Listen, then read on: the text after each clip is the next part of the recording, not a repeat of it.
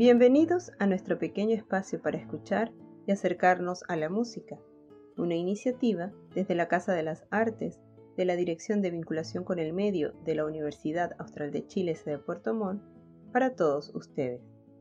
En París, un día como hoy, pero en 1923, se estrenaba, con coreografía de Jean Berlin y escenografía de Fernand Leger, el ballet La creación del mundo de Darius Milhaud. El encaprichamiento de Darius Milhaud con el jazz comenzó en 1920, en un concierto dado en Londres por una banda americana. Dos años más tarde, Milhaud se encontraba en Nueva York, frecuentando los salones de baile y los teatros de Harlem.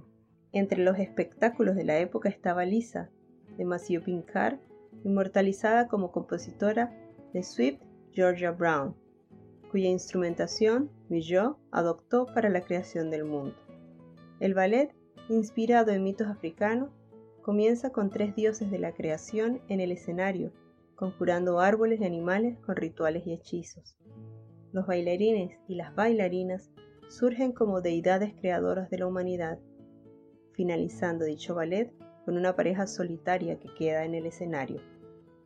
Hoy escucharemos un fragmento de la creación del mundo de Milhaud de manos del ensamble contemporáneo de cámara dirigido por Arthur Weisberg.